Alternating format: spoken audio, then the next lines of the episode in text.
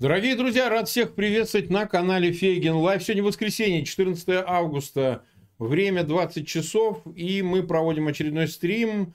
Назвали его «Немедленное членство». У нас сегодня в гостях э, наш друг Юрий Федоров. Юрий Евгеньевич, рад приветствовать. Добрый вечер. Рад вас да. видеть.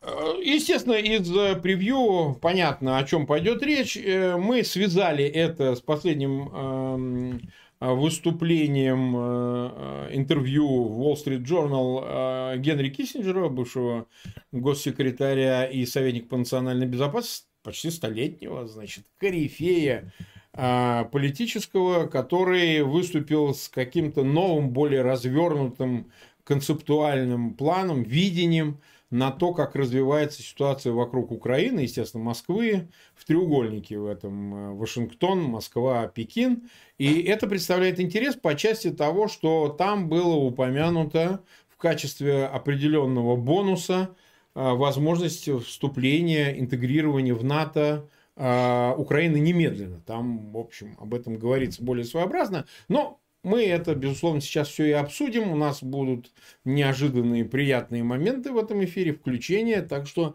а, досмотрите, что называется, до конца, как принято говорить. Нас уже почти 9 тысяч смотрят, больше двух с половиной тысяч поставили лайки. Нам очень важно, чтобы вы распространяли ссылки на этот эфир а, в своих аккаунтах в социальных сетях и группах. Ну и подписывайтесь обязательно на канал. Давайте прямо перед тем, как передадим слово Юрию Евгеньевичу, я коротко расскажу об этой статье. Сейчас Константин покажет сам, э, саму публикацию Wall Street Journal, вот, пожалуйста, она там платная, ну, мы как-то не успели вам оплатить, показать в полном объеме. Если кто-то захочет в англоязычной версии ознакомиться с материалом, то такая возможность есть. Проходите по ссылке Wall Street Journal. Действительно, чрезвычайно интересная статья. Э, э, интересное, так сказать, э, интервью, оно всегда как статья-интервью. У них тексты немножко такие своеобразные. Не как у нас ответ, вопрос, ответ, вопрос, ответ. У них более творчески они подходят к этому. Это стиль американский. Ну, если кому интересно, с легкостью это все обнаружить. Итак, о чем говорит,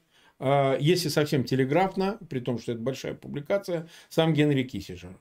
Он э, анализирует нынешнее положение, вот, причем с точки зрения мирового равновесия. Ну, это его а, конек. В общем, те, кто читали его дипломатию и, в общем, более-менее знают о судьбе его политической, понимают, что он представляет линию реал-политик, которую, в общем, на протяжении десятилетий, надо сказать, венцом, конечно, было большое соглашение Мао и Никсона, это э, было достижение середины 70-х, с ним связывают и отчасти детант, но это более такая отдельная тема. Так вот, о чем говорит Киссинджер в этой в этом тексте, в этой публикации. Современный мир находится на грани опасного нарушения равновесия, поскольку Соединенные Штаты Америки без явной цели вовлечены в конфликт с Россией и Китаем, так он говорит. Он заявил это, значит, в разговоре, и, цитата, «Мы находимся на грани войны с Россией и Китаем», говорит он о США. Из-за проблем, которые мы отчасти создали без какого-либо представления о том, чем это закончится, сами. Или к чему это должно привести. Ну, то есть, он говорит о том, что США сами отчасти создали эту проблему. Такова его позиция. Киссинджер также задался вопрос, смогут ли США справиться сразу с двумя противниками, настроив их друг против друга, как это произошло при президенте Ричарде Никсоне. Он это признает, что действительно целью большого соглашения в 1974 между Мао и Никсоном было настроить Пекин против Москвы, что и удалось путем ну, разных э, положений этого соглашения, э, там, то, что осталось за кулисами, естественно, Москва и Пекин стали по существу врагами. Помним, чем это началось, чем это закончилось, но тем не менее, там, этому предшествовало и без того уже враждебные отношения. Помним ситуацию на Даманском и много чего еще. Сталин в свое время подарил атомную бомбу. Потом, значит, собственно говоря, в 1971 году переход Э, членства от э, постоянного членства в Совете Безопасности ООН от Тайваня к Пекину, континентальному Китаю. Много чего еще этому предшествовало, но договор венчал именно этот, это, э, эту стратегию Вашингтона. Экс-госсекретарь Киссинджер считает, что есть два уровня равновесия. Первый, который он назвал абсолютным равновесием, представляет собой некий баланс сил с признанием легитимности иногда противоположных ценностей. А, потому что если вы считаете, что конечным результатом ваших усилий должно быть навязывание ваших ценностей, тогда, я думаю, равновесие невозможно. Ну, то есть, расшифровывая, понятно, что сделать э, из партнера себе подобного э, не является реализуемой задачей. То есть, не сделать из Пекина демократию. Если я огрубляю, для того, чтобы зрителям понятно содержание было а, с текста. А другой уровень, говорит Киссинджер, это признание ограничений на применение собственных сил против того, что может разрушить равновесие в мире. Это Киссинджер называет комбинацией, для которой требуется почти художественное мастерство. Но в этом он мастер, ему в этом было не откажешь при всех э, издержках, что называется. Ну и бывший госсекретарь считает, что апокалиптический потенциал современных оружейных технологий делает поддержание равновесия враждебных сторон, каким бы непростым оно ни было, важнейшим императивом международных отношений.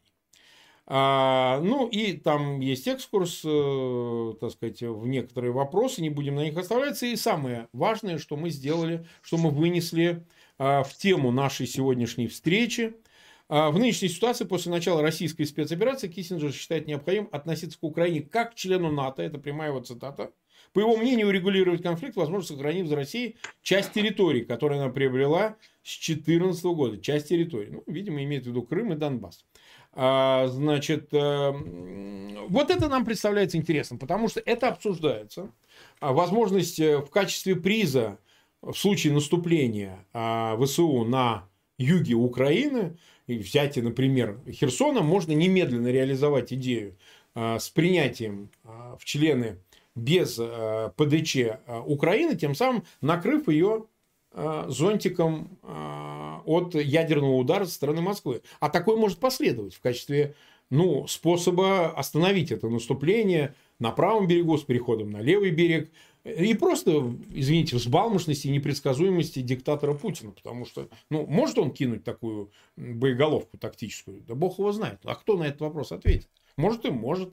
И вот натовский зонтик, он предостерегает именно от этого. При том, что додумываем мы уже сами, что это совершенно не обязательно должно быть связано с вводом войск, там, реализацией этой Вашингтонской декларации, пятой статьи э, войск на территорию Украины. Украина и без того сама вполне справляется, просто ей надо больше вооружений, которые и без того поставляются, но это вопрос количественный. Вот такая идея, которую, в общем, более или менее Киссинджер э, как-то артикулирует, и мы его в этом понимаем. То есть, э, э, как бы этот э, месседж мы его улавливаем. При том, что есть оговорки, которые, ну, звучат так, что давайте разменяем членство в НАТО на какие-то территориальные уступки. На это, я думаю, Украина не пойдет, но ситуация сама выведет к какому-то варианту решения, и вот это я и хотел обсудить. Давайте так, Юрий Евгеньевич, начнем с того, а возможно ли такая э, история, то, что немедленное членство реализуемо в случае какой-то очевидной для всех публичной победы Украины? Ну вот смотрите, они вернули э, города, они э, забрали Херсон, не, непредсказуемый, значит, Путин возьмет и в сердцах, что называется, расстроится и кинет э, тактическую бомбу на Киев или там, не знаю, куда-то, да. Давайте, чтобы предотвратить такой ход событий, всего лишь навсего примем решение об их членстве немедленно. И таким образом защитим вообще мир от ядерного э, угрозы, от ее вот такой, значит, хода событий такого, а, поставив барьер на на значит, э, таком развитии конфликта. Насколько вам это представляется в контексте возможного наступления ВСУ на юге Украины реализуем? Вы знаете, эм, э, в современной вот э, политике, международной, мировой политике, война в Украине научила нас тому, что возможно все. Еще полгода тому назад, наверное, ну, может быть, там, 7 месяцев тому назад, вот я совершенно честно, по-моему, и в разговоре с вами доказывал, что э, война, э, нападение России на Украину, э, ну, если и случится, но крайне маловероятно. Все, казалось, все ну, да, да. противоречило вот этому совершенно тогда как казалось совершенно нелепому идиотскому Я сценарию. добавлю, вы извините, что я перебиваю, как раз в отличие от других, Юрий Евгеньевич, вы делали скрупулезнейший у меня анализ, посмотрите это, почему невозможно молниеносная блицкриковая победа. С циферками, с листочками, столбик, все, что говорил Юрий Евгеньевич, все реализовал с одной, ну вот, не верим, что такое вообще разве возможно вообще? Там до танков мы посчитали. Вот помните фразу, я сказал, а если 300 танков? Говорит, это катастрофа, если оставить 300. А у них уже больше тысячи потеряли. Понимаете, Евгеньевич?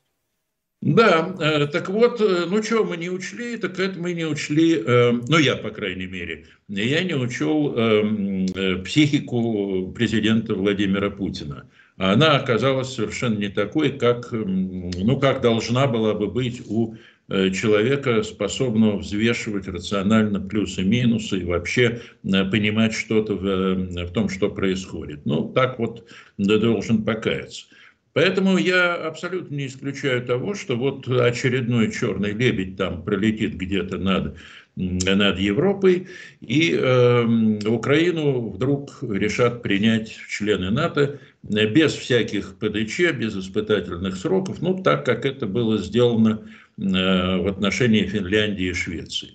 Э, да, наверное, э, вот если так подумать, то я не исключаю того, что и, э, скажем, в Германии и во Франции правящая, правящая коалиция или правящая группа, подумав, решит, что это выход наиболее, ну, наиболее рациональный, если хотите, и наименее опасный из всех возможных. Хотя, конечно, имеется масса, масса превходящих обстоятельств, которые требуется учесть.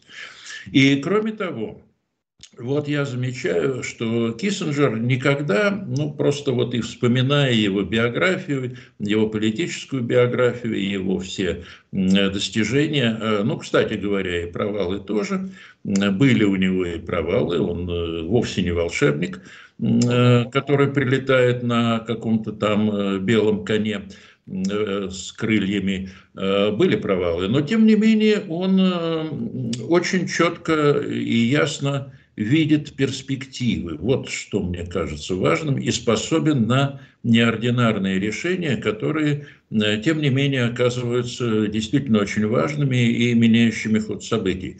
Но в самом деле, вот начало 70-х годов прошлого века – да, русско-советско, прошу прощения, китайский конфликт. Там пушки на Даманском стреляют и так далее и тому подобное. Но, тем не менее, э, Красный Китай, материковый Китай, коммунистический Китай в Соединенных Штатах рассматривается как воплощение дьявола, какой-то нечистой силы.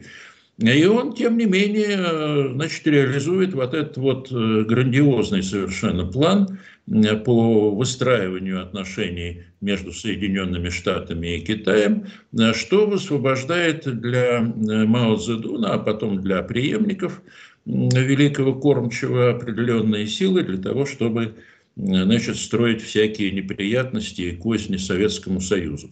Но такой план был, и он был э, совершенно успешно реализован. Потом были и другие. Но вернемся к, э, к тому, что происходит э, вокруг Украины.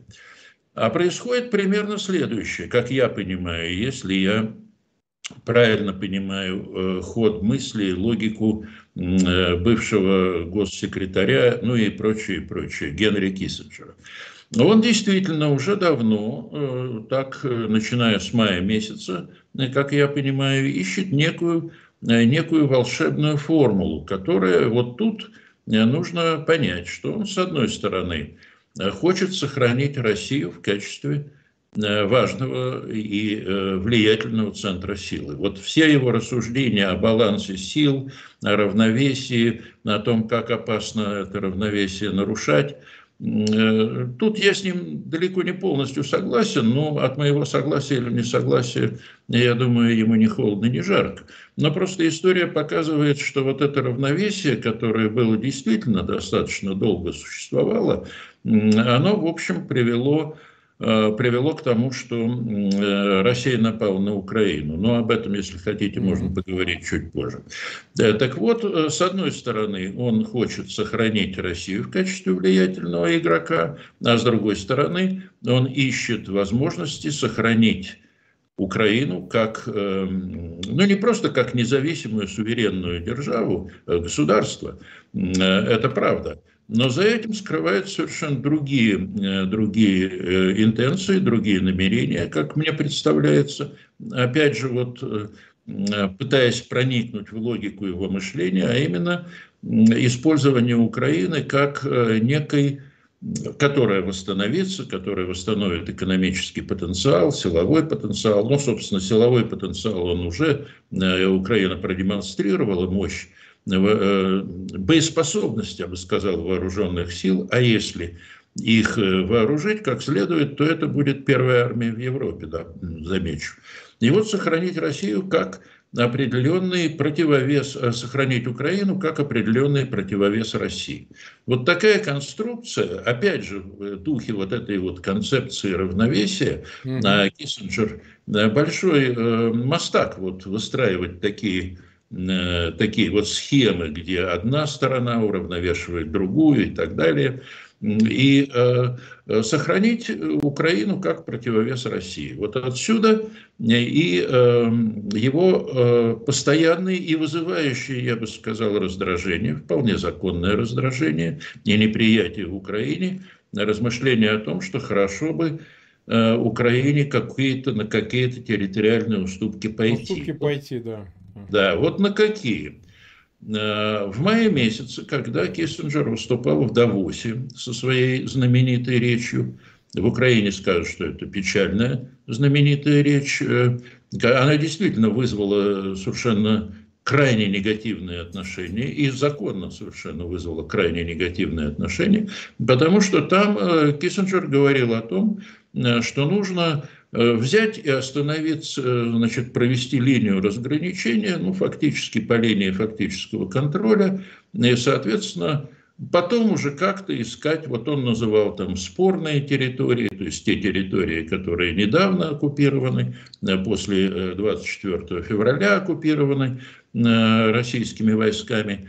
Вот эти вот территории, ну вот о них разговор будет позже, а тут мы Э, должны вот для того, чтобы э, остановить войну, э, вот такую вот комбинацию провести. Эта комбинация, естественно, очень долго обсуждается в Украине, она отвергается в Украине, совершенно правильно, потому что потерять территории это, это фактически поражение.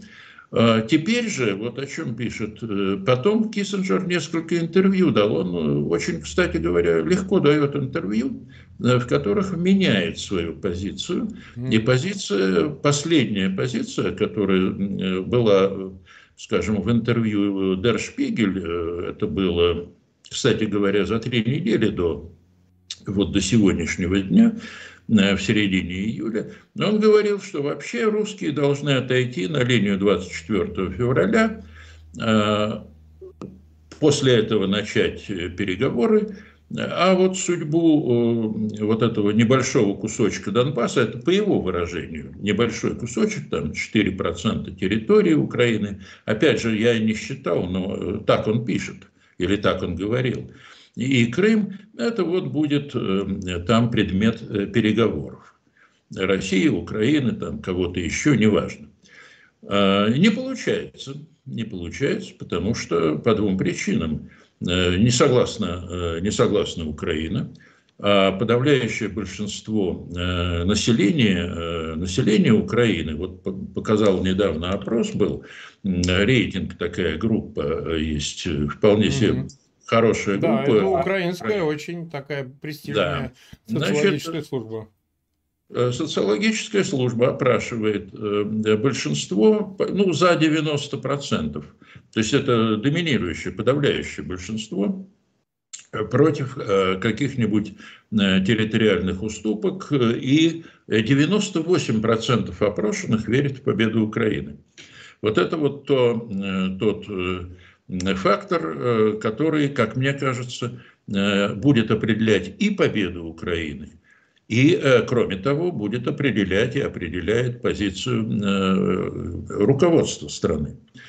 Значит, что дальше? А дальше Украина должна получить бонус. И не только это гарантия безопасности, хотя и гарантия безопасности тоже, а именно членство в НАТО.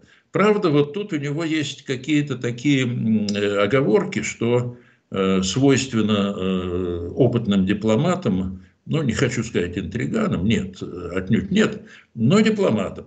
Вот нужно относиться к Украине как к члену НАТО официально или фактически.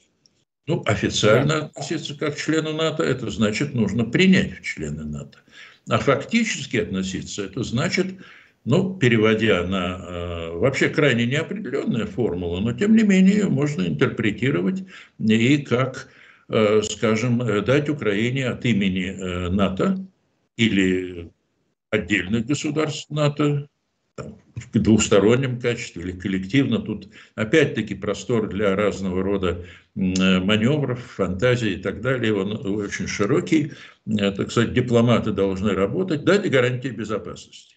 Если это фактически относиться к Украине как к члену НАТО, значит, нужно дать гарантии безопасности.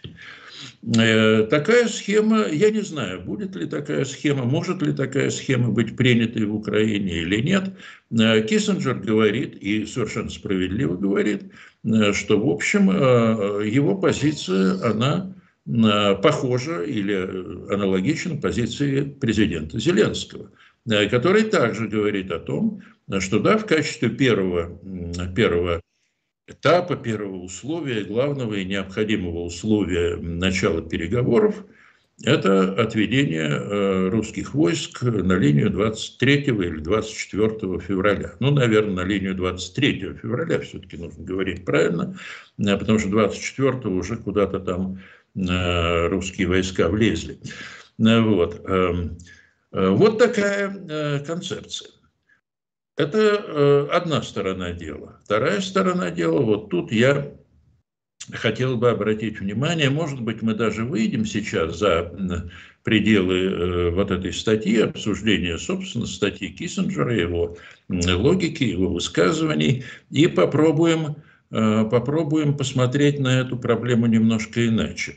А именно на вторую или на первую часть э, его размышлений, а именно сохранить Россию как э, важного игрока вот, э, на мировой арене, как важный фактор равновесия.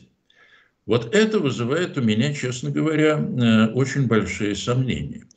Ну, сама по себе постановка вопроса такая со стороны Киссинджера, она не, не удивительна.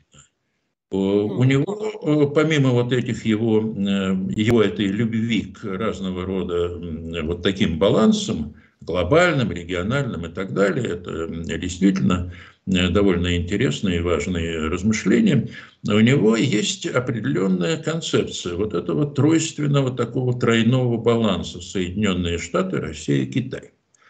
И Россия в его представлении должна э, играть какую-то важную роль. А вот теперь вопрос.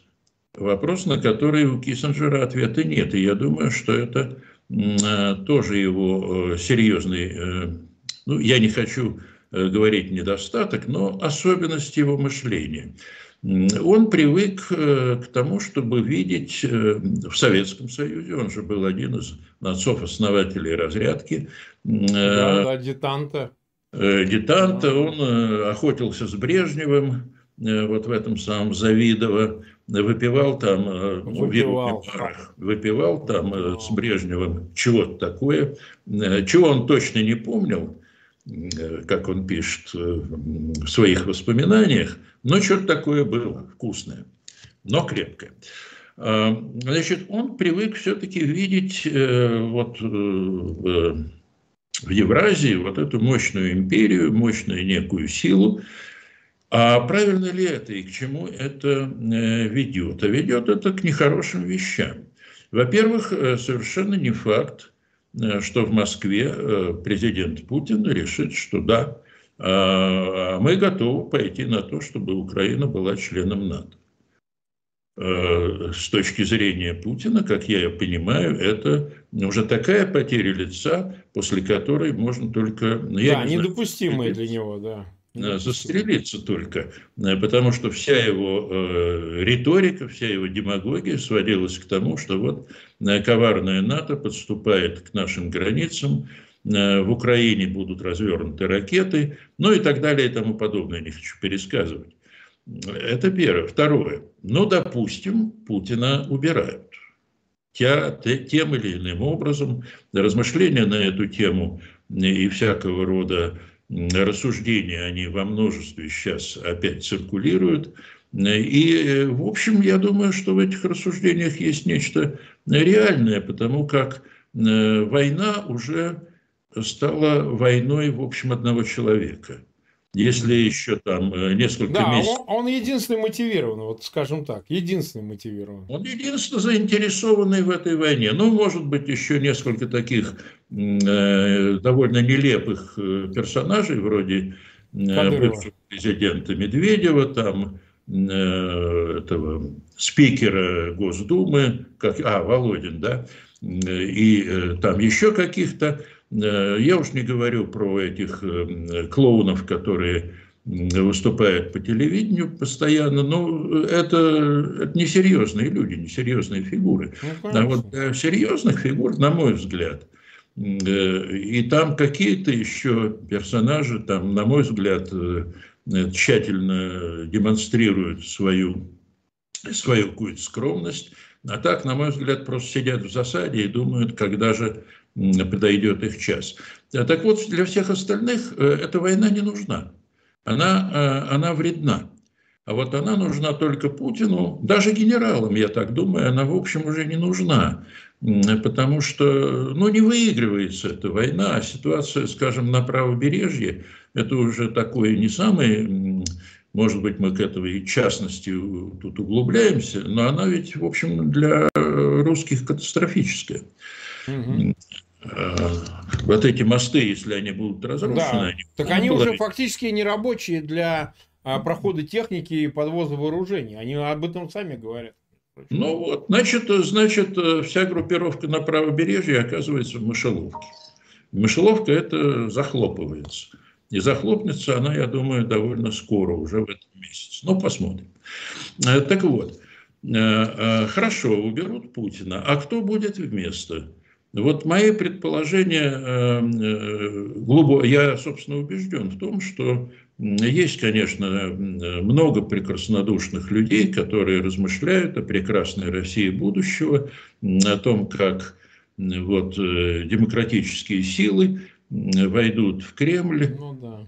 Ну, не войдут. Да нет демократических не сил в России. Вот я их не вижу, хоть убейте, не вижу. А вижу, что 80% э, российского населения, а я верю Леваде в этом отношении, они поддерживают Путина там, там, с разной степенью поддержки, но тем не менее.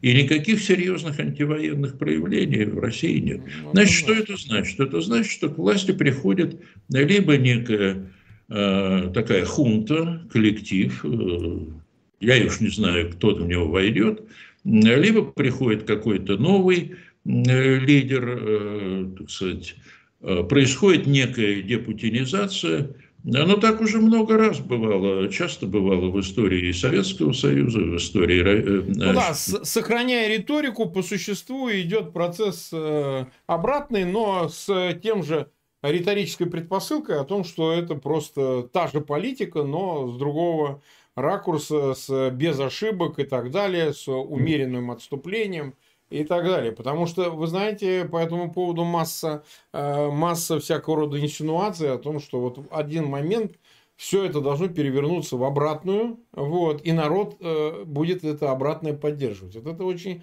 прекраснодушное ощущение от происходящего-то. Ну да, вот как это, оковы тяжкие падут, и да. Э, там, ну что-то такое произойдет. Не произойдет. Что произойдет в этом случае, на мой взгляд? Будет некое, некий период, ну, может быть, 5-6 лет, когда будет создаваться новая армия. Тут уж я просто вот на любимого конька сяду, я немножко на нем э, поезжу. Значит, новая, сейчас армия, в общем, понятно, она оказалась совершенно непригодной для решения тех задач, которые перед ней были поставлены. Точнее, она была пригодна только для э, Блицкрига, для массированного быстрого наступления, ну а там как кривая вывезет. Не вывезла эта кривая, и э, армию нужно создавать фактически заново. А для этого нужно менять э, генералитет прежде всего, и я не исключаю, что вот те офицеры и командиры там на уровне э, полковников, э, командиры бригад, э, которые показали себя в войне, ну, давайте называть вещи своими именами, показали себя в войне как способные командиры, а такие ведь тоже ну, есть. Ну, конечно. Да, вот это вот э, то, что в развивающихся странах э, после войны, после проигранной войны, так в Египте было, помнится, э, потом в Сирии тоже было, в некоторых других странах проигранная война, она выдвигает, ну, такой, ну, так называемых молодых офицеров. Вот Гамаль Абдаль-Наср был одним из такой Э, такой когорты после первой, после проигранной войны 1948 года э, с Израилем. Э, вот он возглавил таких бравых офицеров и в конце концов захватил власть. Потом начал создавать новую армию. Бессмысленно, правда, создавал. Все равно ничего у него не получилось, но тем не менее. Так вот, значит, новая, новая власть будет создавать новую армию, а когда она ее создаст – вот тогда э, все может вернуться на круги своя. И что будет делать в этом случае, что будет писать Генри Киссинджер, ну, если он будет писать, доживет. доживет. Да. Э, это ну, один... его знает, человек загадочный, да. А, но, тем не менее, вот 99 лет, а голова светлая. Надо дать должное, надо дать должное. Да, голова светлая. Хотя и э, не, не совсем я согласен с тем, что он пишет. Потому как он э, недооценивает, с моей точки зрения, вот этот вот потенциал зла, который заложен в современной России. И не только в путинском режиме, а в общем в самом обществе. Э, потому как э, ну, нет, но нет, то есть я уверен в том, что путинский режим является, как бы это сказать, продуктом, продуктом общества это олицетворение, это реализация каких-то иногда подспудных, иногда трудно осознаваемых э, желаний, ожиданий, э, каких-то идеалов, экспектаций, э, стереотипов, ну, если не всего населения, то значительного количества. И, на мой взгляд, вот такая теория о том, что вот все вот пропагандой можно Э, пропаганда сыграла вот эту зловещую роль, э, сбила россиян с пути истинного, э, на мой взгляд, она недоучитывает просто очевидно известных достаточно положений в теории пропаганды, которые говорят о том, что оно сводится к тому, что пропаганда эффективна тогда, когда она отвечает умонастроениям ну, конечно, да. масс. Востребована да? в принципе, да. Ну да, вот если такого рода... Именно этот концепт востребован, именно это да. ее существо, наполнение ее, вот именно отвечает какому-то внутреннему движению, которое есть в э, психологическом, там, в ментальном и всяком другом существе народа, конечно. Вот. И тогда, э, ну тогда вывод очевиден. Будет новый путинский, там путинский или какой-нибудь еще режим, Путин-2 или... Я уж не знаю, там никаких фамилий мне в голову не приходят, да и не в фамилиях дело. А дело в том, что э, природа российского общества порождает вот такого рода режимы. И что с этим делать, э, я думаю, что на Западе, в общем, толком не понимают. Хотя какие-то размышления появляются. Появляются размышления о том, что, ну, по крайней мере, нужно довести дело до капитуляции этого режима. А что такое капитуляция? А капитуляция... Военное поражение. Военное поражение. Военное поражение, а после поражения. Вот тут наступает самое интересное, потому что после поражения нужно, после того, как война закончилась, Э, поражением России, она иным образом закончиться не может, значит, нужно вырабатывать условия мира, условия какого-то более или менее длительного мирного периода. И вот если тут Запад э, пойдет э, по пути, который намекает, на который намекает Киссинджер, и не добьется, например, ядерного разоружения России, как минимум, тогда, э, тогда все может повториться еще раз. И неизвестно, э, как и когда будет использовано ядерное оружие вот в этой второй волне войны в Европе э, после мирной передышки, если, конечно, оно не будет использовано в первой, вот в нынешней фазе.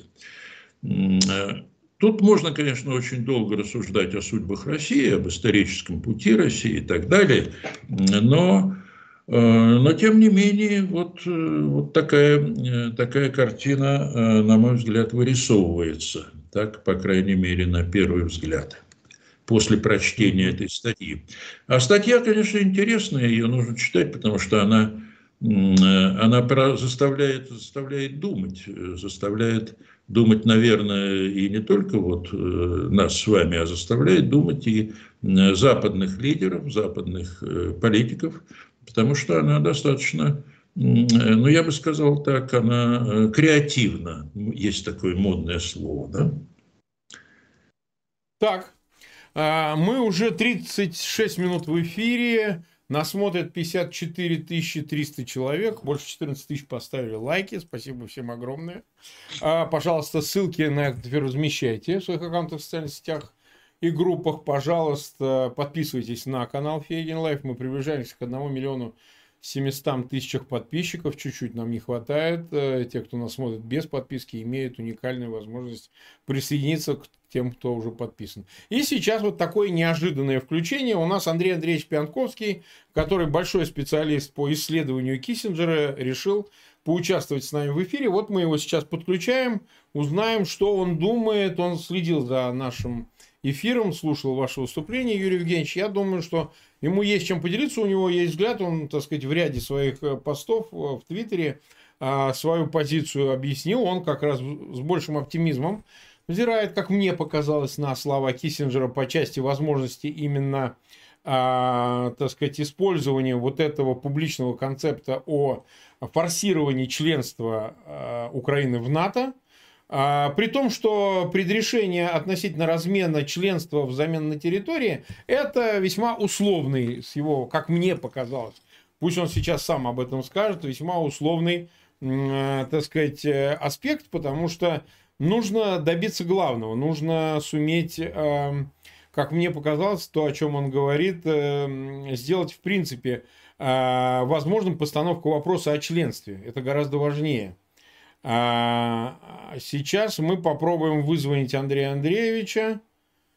А, он у нас на связи. Да, значит, добавлю только, что, э, и это мы затронем еще, мы, конечно, должны будем а, обсудить, а как вообще а, можно форсировать с учетом возможного взятия территории на правом берегу Днепра. Может ли быть э, наметившееся наступление ВСУ, если оно предположительно в обозримые сроки будет, а помочь этой реализации? Андрей Андреевич, вы уже с нами?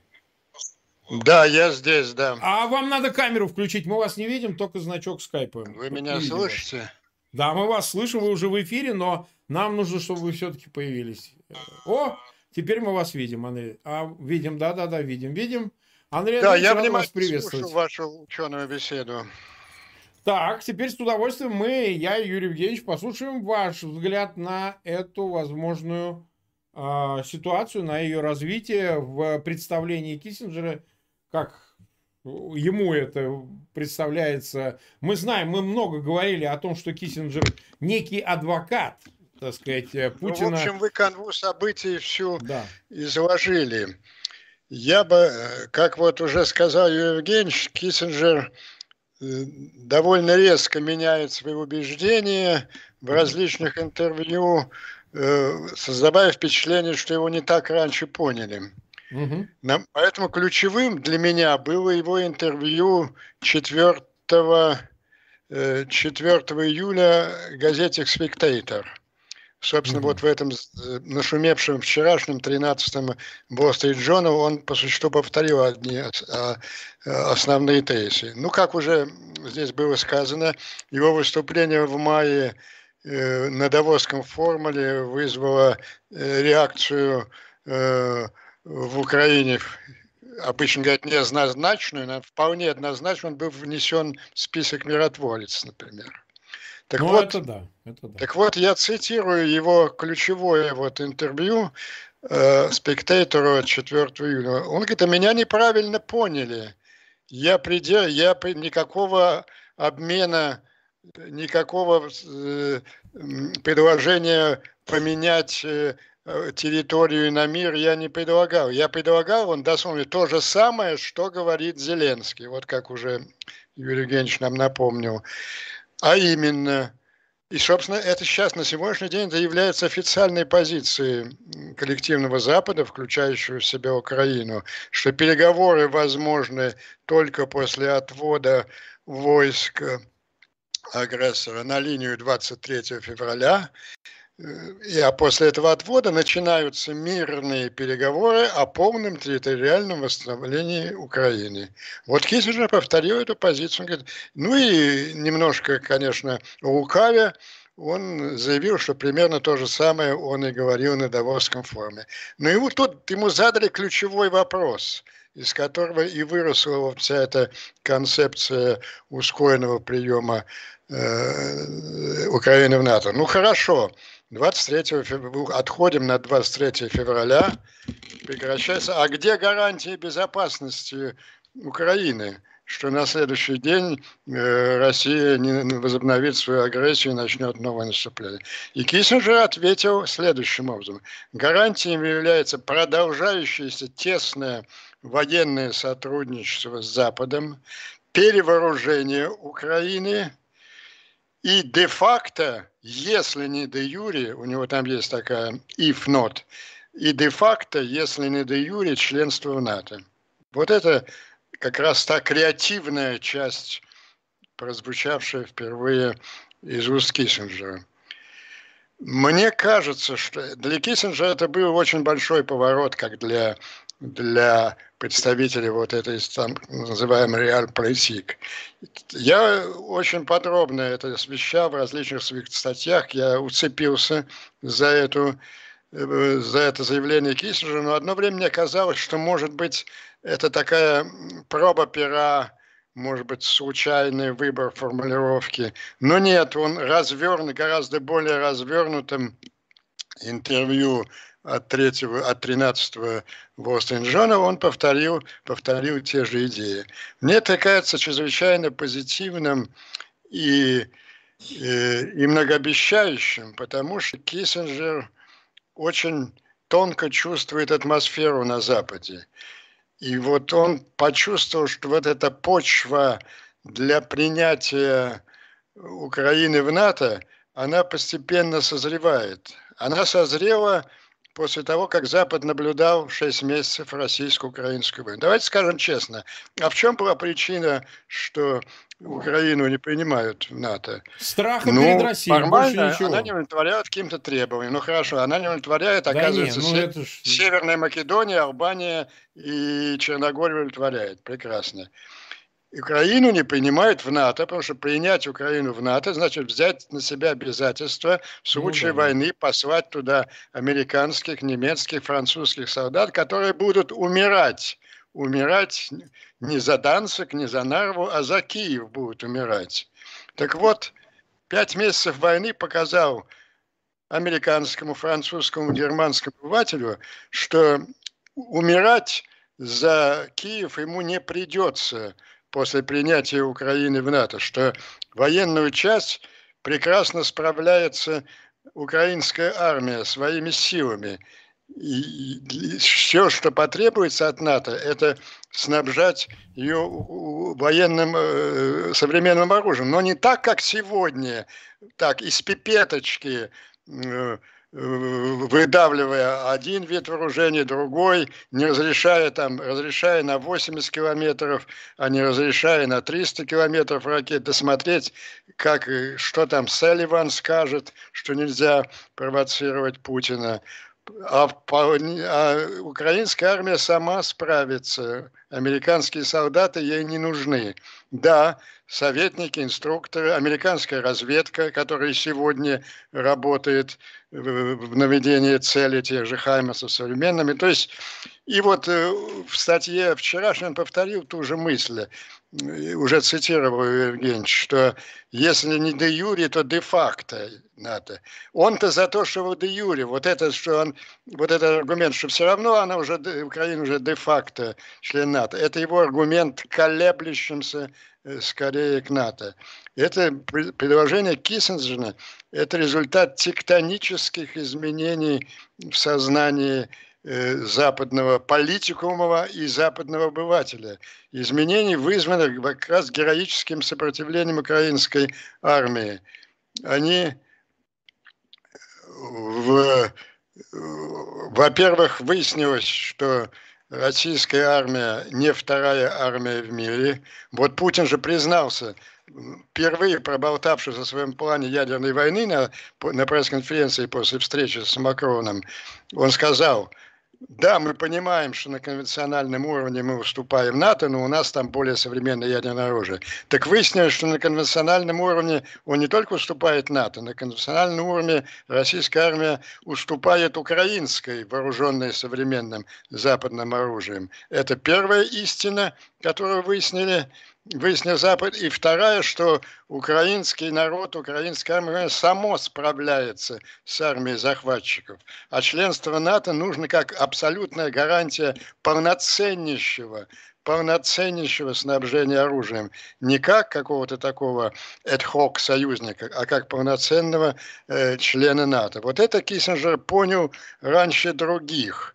И между прочим, а кто такой Киссинджер? Это человек, который 20 лет последних, я очень резко критиковал его и его правую руку Тома Грэма, они как раз все время были классическими Путин, Путин Ферштейнами. Да. То есть вот это, это дорогого стоит вот такое прозрение э, Генри Киссинджера. И кажется, мне кажется, что украинская дипломатия еще недостаточно поняла, значение этого фундаментального э, поворота в сознании э, Запада недостаточно это использовать. Ну, например, вот сейчас приходится встречаться с такими оценками э, нет, мы не пойдем на это. Киссинджер предлагает нам членство НАТО в обмен на территории. Какой в обмен на территории? Членство в НАТО является самой, самой самым главным инструментом возвращения, возвращения всех территорий. Вот эти переговоры, которые Зеленский собирается вести, Запад собирается вести с Россией о полном возвращении территориального, восстановлении территориальной целостности после отхода на линии 23 они совершенно иначе будут вестись, когда Украина будет членом НАТО. И никто Путина разрешения на это не будет спрашивать, потому что Путина, скорее всего, уже физически не будет.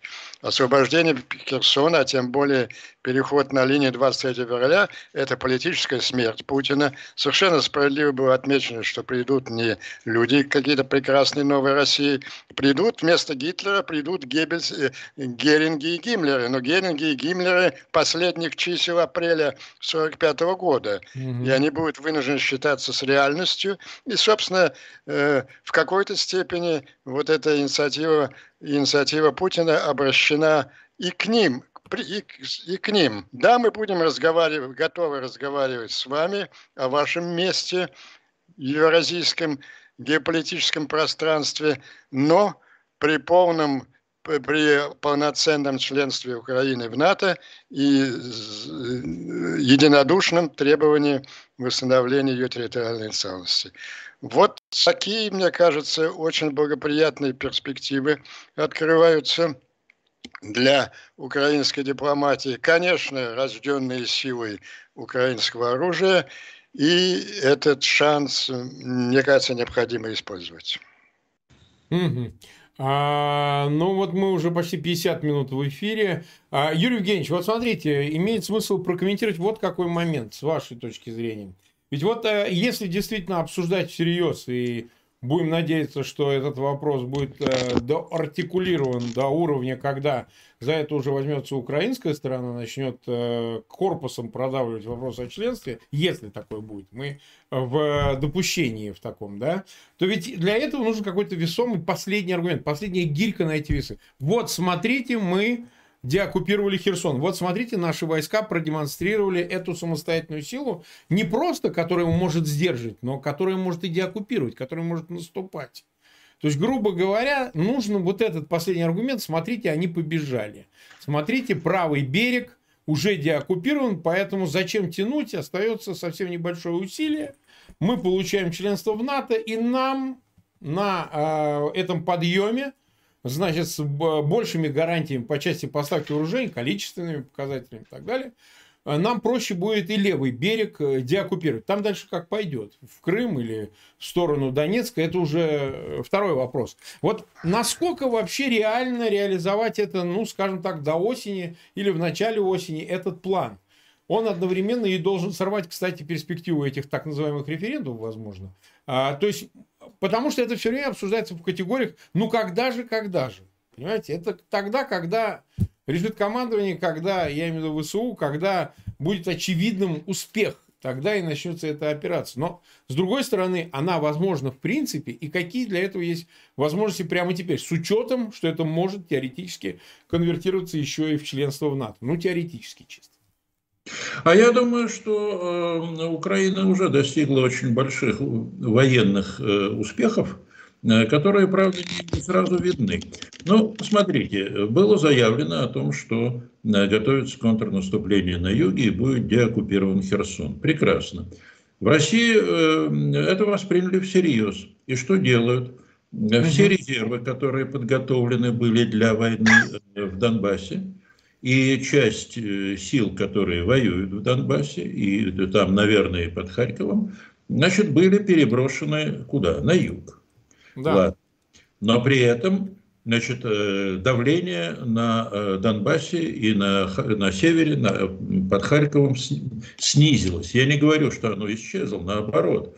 Э, там в бой бросают последние значит, резервы, но в основном кого бросают? ДНРовцев. Вот эту вот народную милицию, которая набрана в этой, значит, в этой самой Народной Республике. А что происходит на юге? А на юге происходит э, вообще совершенно, на мой взгляд, идиотское и нелепое, э, нелепое решение э, Путина во что бы то ни стало оборонять Херсон. Но Херсон находится на, на правом берегу. И, соответственно, на правый берег перебрасывается значительное количество. Называют разные цифры, там от 30 тысяч, иногда меньше – но неважно. Значит, на правом берегу сосредоточена э, крупная и, как, э, видимо, предполагается, ударная группировка российских войск, которая должна либо сдержать наступление э, войск ВСУ, либо пройти каким-то, значит, начать наступление то ли на Николаев, то ли на Кривой Рог. Но это идиотизм, потому что эта группировка очень легко, как было показано в последние там, дней 10, э, когда началось э, систематическое уничтожение мостов, она э, оказывается отрезанной от баз снабжения. А на, на самом деле это означает следующее. Если интенсифицируются боевые действия на правом берегу, Э, то тогда э, российская группировка вынуждена будет тратить, э, тратить боеприпасы и прочее, все прочее, что они там накопили. И через какое-то время, я не берусь судить, за сколько там, за 10 дней, за 2 недели, может больше, все зависит от темпов расхода боеприпасов, она останется без снарядов, без патронов mm-hmm. и без э, топлива для э, бронетехники и автомашин других. И что тогда делать? Потому что мосты разрушаются, по мостам уже показано, они же э, вот э, пристреляли, э, пристрелялись к ним. И, соответственно... Они раз... используют сейчас только понтонный, сейчас только понтонный мост используется. А что такое понтонный мост? Это сцепленные несколько, вот большое количество таких больших железных ящиков здоровенных, которые плавают хорошо. Э, сцеплены, и на них э, положено какая-то, значит, там какое-то покрытие металлическое. Э, вот если даже один такой железный ящик, понтоном называется, выбить, тогда вся эта конструкция под действием течения просто разносится к одному берегу и к другому. Ну, все зависит от того, если будет выбит понтон в центре, значит, будут отнесены эти Э, остатки этой конструкции, э, которая разорвется на две части, будет отнесены э, то к одному берегу, то к другому. Ну и, в общем, тут можно эти картинки рисовать достаточно подробно. Но понятно, что все, что находится на этой конструкции, оно спокойно уйдет под воду. То есть понтонные мосты еще более уязвимы, чем мосты стационарные. И если, эм, а я думаю, что, и, кстати говоря, их прекрасно видно из космоса, со спутников, эта информация, э, соответственно, находится в распоряжении э, войск ВСУ, которые э, научились и очень неплохо научились нацеливать на такого рода цели, а они достаточно, ну, а этот шпантонный мост не двигается никуда, он стационарный, ну, то есть стационарный в том смысле, что он не, не, не подвижной. Значит, его можно э, там э, несколькими залпами вообще выбить, э, выбить из строя. И вот будет такая игра, значит, русские будут наводить понтонные мосты, а ВСУ будет их разрушать. Так же, как это происходило с Антоновским мостом, когда значит, инженерные роты российские там заливали его, бетоном. Потом на него падало еще несколько снарядов Хаймерса, угу. и э, значит, появлялись опять те же самые дыры. Так вот, э, эта группировка на правом берегу, она даже без такого мощного, кардинального, я бы сказал, какого-то массированного наступления э, ВСУ, она обречена. Потому что без патронов, без снарядов воевать невозможно. Ну да, да, да. да. А раз, значит, невозможно, или если этот поток там по понтонному мосту, или там э, по этим переправам, или на плотах их будут перевозить, или я уж не знаю как, но все равно это, это поток, который по объему он совершенно несопоставим с теми задачами, которые стоят перед э, той же артиллерией, перед танками и прочими, и прочими э, значит, вооружениями. Ну и какой, какой результат? Значит, у этой группировки есть две возможности. Либо Э, капитулировать, сложить оружие и постараться договориться, но без всякой надежды на успех, я думаю, э, что вот без оружия ее выпустят на левый берег. Но это еще нужно убедить э, Киев в том, что такое нужно сделать. А я думаю, что Киев на это не пойдет.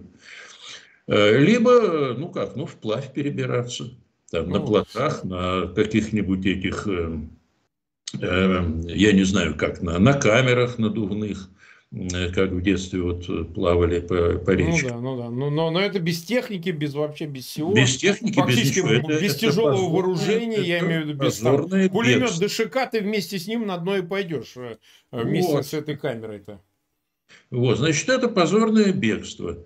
И это будет означать, что вся концепция вот этой специальной военной операции, она рухнула. Никакого успеха и никакой перспективы у нее нет. А дальше, вот дальше тут, конечно, сложнее, потому что, э, ну, во-первых, после э, такого разгрома, а я надеюсь, что он э, состоится, хотя, конечно, э, ну, загадывать такие вещи или заранее торжествовать победу, это неправильно. Но, тем не менее, все, так сказать, под, показывает, что что-то похожее должно произойти. А дальше э, контрнаступление, я думаю, будет не на юге, вот так почему-то мне кажется, потому что форсировать Днепр э, не э, русской армии, не ВСУ, в общем, э, ну, достаточно сложно. Это очень сложная задача. Но почему не, не предположить, что будет наступление на Донбассе или под Харьковом следующее? Да где-нибудь еще, или, или скажем, на каких-то других направлениях ну, ведь можно из Запорожской области, там, где, э, которая находится под контролем, э, под контролем Киева, не, не оккупирована, значит, можно наступать на Мелитополь. Ну, тут разные варианты, они просто вот как такой букет разных вариантов возникает. И вот теперь на Арбатской площади в Генштабе российской армии значит, э, должны сидеть э, опытные, там, скажем, операторы и чесать в затылке и думать, а где же будет следующий удар? А это не так просто. И еще один момент, который мне кажется очень важным. Э, вот министр обороны Резников, министр обороны Украины, мы, по-моему, об этом как недавно говорили, по-моему, даже с вами – Угу. О том он сообщил, что вот 700 тысяч мобилизовано. Э, в вооруженные силы Украины. 700 тысяч. А это колоссальная цифра для той войны, которая ведется в Украине. И что сейчас происходит с этими 700 тысячами? Их учат. Э, и происходит процесс слаживания, создания и слаживания новых соединений, там, бригад, скажем. которые ожидают вооружения. Часть вооружения, наверное, уже поставлена, э, часть ожидается. Э, там 10 тысяч солдат и офицеров ВСУ учатся в Великобритании, а кто-то еще учится в Германии, а кто-то еще где-то. И вот все время идут сообщения о том, что шведы собираются послать инструкторов Куда? Ну, может быть, в Англию, может быть, куда-нибудь еще. Э, э, другие страны как-то вносят свой вклад в обучение. А это 10 тысяч, это, я бы сказал, это, это колоссальная сила вот для хорошо обученных, свежих, подготовленных, умеющих владеть хорошо западным э, вооружением, которое они, наверное, получат. А 10 тысяч – это больше, чем две полнокровные бригады мотострелковые. Э, это серьезная сила и для измотанной в боях э, и в этих бессмысленных наступлениях российской армии, которая не может продвинуться серьезно вперед э, на Донбассе, хотя там, я думаю, Путин стучал кулаками и топал ногами, нагнал эти войска вперед, но ничего же, в общем, по сути дела, серьезных успехов не добились за, э, за 4 месяца боев. Да, вышли на границу Луганской области, с какими потерями. А сколько еще э, предстоит э, значит, там, терять людей для того, чтобы хотя бы попытаться двигаться в Донецкой области. А сил уже, а сил уже нет. А разгром на правом берегу – это такой удар психологический по Э, самосознанию и офицерского корпуса, и, рядовых, э, и, и генералитета, которые, в общем, э, понимают, что дело пахнет поражением и очень серьезным поражением. Такие вещи это... Сейчас даже вот удар по авиабазе, уничтожение этой авиабазы в Новофедоровке, я думаю, что это более сильный удар, чем, уничтожение, чем утопление крейсера «Москва». Ну да, если учесть, что почти 10 судов воздушных уби... уничтожены, а другие непонятно в каком состоянии, это ну, чрезвычайно ну, болезненно. А? Ну, в состоянии, когда они летать не могут. Ну, летать не могут, да. Летать. Да, они должны летать, они не могут. Ну, значит, э, вот это вот психологические, психологические удары, они играют, может быть, и большую роль, чем потери, ну, допустим, 10 самолетов потеряли, ладно. А сколько потеряли экипажей? Э, которые... Э, Неизвестно. Неизвестно. А сколько потеряли техников, которые обслуживают эти самолеты? А техник, я должен сказать, это не менее важная профессия в авиации, чем, э, чем летчик. Потому как от него зависит, вот подготовит он самолет к боевому вылету или не подготовит. Или там закрутит он какую-нибудь гайку так, как полагается, или не закрутит, а она в полете отлетит. Ну и понятно, чем все это дело кончится. Э, так что перспективы я вижу э, успехов. Я не говорю сейчас о военной победе э, Украины. Это, наверное, в перспективе. Но все-таки вот летняя кампания 22 года кончается для России очень печально. И, конечно, это подталкивает Запад к тому, что мы теперь э, вовсе не э, Украина, это не какой-нибудь бедный родственник, который там просит защитить меня от злого дяди, там, маленький мальчик. Это человек, который может сам себя защитить. И этому злому дяде э, как следует набить физиономию. Но только нужно дать оружие. А оружие, в общем, можно дать со временем, дадут, как только произведут необходимое количество. Так, э, у нас э, мы уже больше часа в эфире, но если позволите, Андрей Андреевич, вам вопрос. Смотрите, он остался как-то сбоку, хотя это касается тезисов Киссинджера, изложенных в Wall Street Journal. Э, они касаются самого Китая. Вот смотрите, что мы наблюдаем. Ведь помимо роли Москвы меняется и роль Китая. Причем э, сразу не скажут, что это какой-то демпинг, вызванный визитом Нэнси Пелоси. Сегодня, например, там группа сенаторов на Тайване. В Тайбэе, да, то есть это в догонку за Пелоси вообще никакой реакции. Мой тезис заключался, многие кстати, спорили с ним о том, что заранее было все договорено, когда а, Байден позвонил Си Цзиньпину, еще будучи э, болея коронавирусом, позвонил ему, они два с половиной часа разговаривали за два дня до визита Нэнси Пелоси. Я считаю, что именно тогда они о чем-то договорились. И вдруг появляется буквально позавчера, по-моему, сообщение о том, что идут интенсивные переговоры между Пекином и Вашингтоном о встрече Байдена и Си Цзиньпина то ли на э, двадцатке, вот будут переговоры, видимо, большие, то ли на саммите АТЭС, но, в общем, они собираются встречаться. А следующий тезис заключается в том, что вполне возможно будет состоиться какая-то договоренность, и эта договоренность, ну, помимо всех прочих, конечно, и по поводу Тайваня, и по поводу экономического сотрудничества, торгового соглашения, но будет касаться переговоров а, а, интересующий, в интересующем смысле а, Китай, сам континентальный Китай, а, части интересов его в отношении России. Конечно, мы понимаем, что, скорее всего, речь будет идти о создании таких условий в отношении России, которые без того создаются без относительно Китая, а, условий экономических невыносимых, при которых Москва все больше попадает в вассальную зависимость от Пекина. Вот все говорят, как это вот они договорятся по поводу России. Ну, как договорился Никсон с Мао, как договорится сейчас в условиях, когда Москва сама инициировала обострение войной в Украине, и все действия, направленные против нее, ведут к объективному ее а, попаданию в большую зависимость от Пекина. Может ли быть это э, предметом? То есть, можно ли говорить о том, что э, Москва больше не рассматривается, как когда-то говорилось, еще даже в прошлом году тезис озвучивался, как потенциальный союзник Вашингтона в противостоянии Пекину, а наоборот, как, как еда, как жертва, которую кинут в пасть этого дракона для того, чтобы, ну, гори, как говорится, не удалось сделать союзника, так пусть станет э, жертвой, пожертвуем и что-то получим взамен. Вот что-нибудь в этом роде. Ну, это была центральная идея Киссинджера последние Именно так. Я 20 лет. Вот. Это было как содержание вот этого его пути ферштейнства, что нам нужен Китай, и он, и вот нужна. его право. Я немного знаю Киссинджера, и очень хорошо знаю его правую руку. Евгеньевич тоже прекрасно знает, это Том, Томас Грехом.